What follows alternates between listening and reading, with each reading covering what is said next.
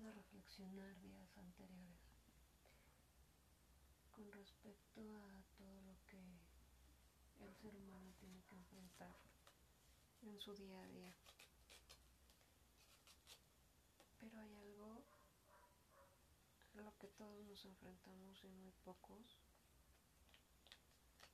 decimos o hacemos algo al respecto. Y eso es a nuestros propios prejuicios. ¿Por qué digo que nuestros propios prejuicios?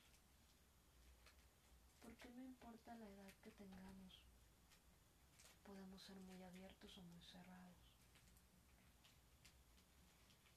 Pero al mismo tiempo creo, y estoy muy segura de ello, que no somos quien para condenar a la gente. No somos quien para decir tú estás bien o tú estás mal. Podemos y obviamente tenemos el derecho de defender y expresar nuestras ideas como propias, no imponerlas. Pero la vida es caprichosa, muy caprichosa. Y las pruebas llegan en el momento preciso para todos. Podemos decir que tenemos un gran avance espiritual. Podemos decir que somos muy tolerantes.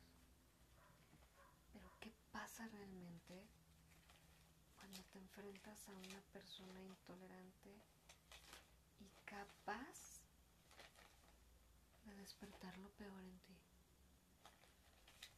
Bueno, esta es mi experiencia. Nunca voy a dar nombres pero mis experiencias son 100% hechos reales. Como bien saben, soy estudiosa de la vida, una eterna aprendiz del mundo. No porque así lo quiera, sino porque hay algo en mi interior que me lleva a esa parte. Entonces, viene lo siguiente. Alguna vez me dijeron que el mundo político y la espiritualidad no se llevan bien. Pues debo decirles que no es así. ¿Por qué? Muy simple. Yo expreso lo que soy, lo que siento y lo que pienso. Defiendo mis ideales. Puedo debatir con 20.000 personas y mi ideal siempre va a estar firme, jamás se va a tambalear. Pero ¿qué pasa cuando las descalificaciones abundan? Sencillo. Ignoras a la persona porque no te conoce se deja llevar por su propia perspectiva, por su propia forma de ver la vida. Si te denosta como persona, como ser intelectual, como mujer, como hombre, como el género en el que tú te sientas a gusto y seguro, segura, debe ser lo siguiente, tu autoestima debe estar muy fuerte, tus creencias deben de ser siempre, siempre, siempre lo más alto que lleves, tus expresiones, todo. Jamás faltará el respeto a nadie. Jamás dirigirte a esas personas con insultos, porque es como caer en un juego que jamás va a tener fin. ¿Qué hago yo cuando pasa esto? Muy sencillo. Si quien me conoce habla mal de mí,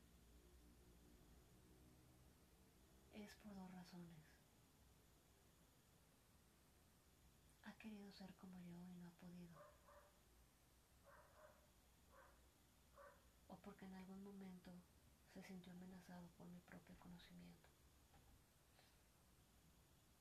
Entonces, ¿qué puedo esperar de las personas que no me conocen? Y que se atreven a juzgar solamente por una expresión de ideas y que se sienten agredidos por lo que dices. Es sencillo. Ellos no están de acuerdo ni con lo que están defendiendo y por eso te agreden, porque no tienen argumentos válidos. Yo no soy feminista, tampoco soy hembrista, tampoco soy provida. Tampoco estoy a favor de la discriminación. Yo soy humanista. Estoy a favor del ser humano por el simple hecho de existir. El ser humano en su complejidad interna es bello. En su complejidad externa tiene que ser muchas veces lo que la sociedad le pide. En su ser intelectual tiene que aprender a manejarse. Pero ¿qué pasaría si el mismo ser humano deja de ser humanista?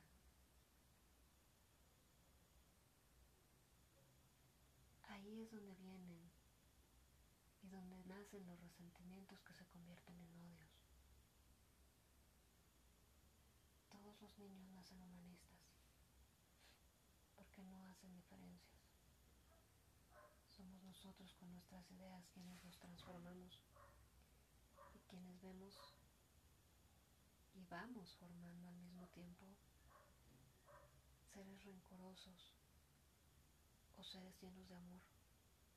¿Tú qué eliges? ¿Educar con amor o educar con odio?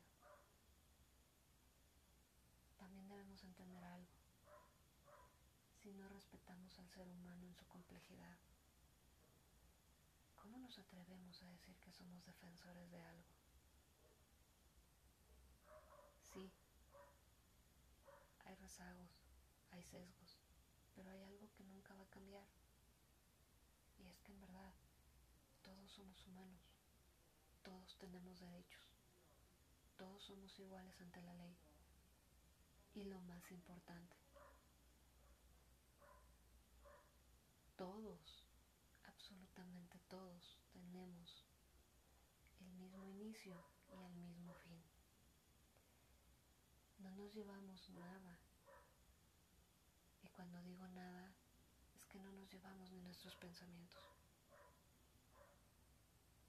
Esto es solo una reflexión. ¿Y qué pasa con el político que no es humanista? Bueno, basta ver las guerras en el mundo y los gobiernos que polarizan.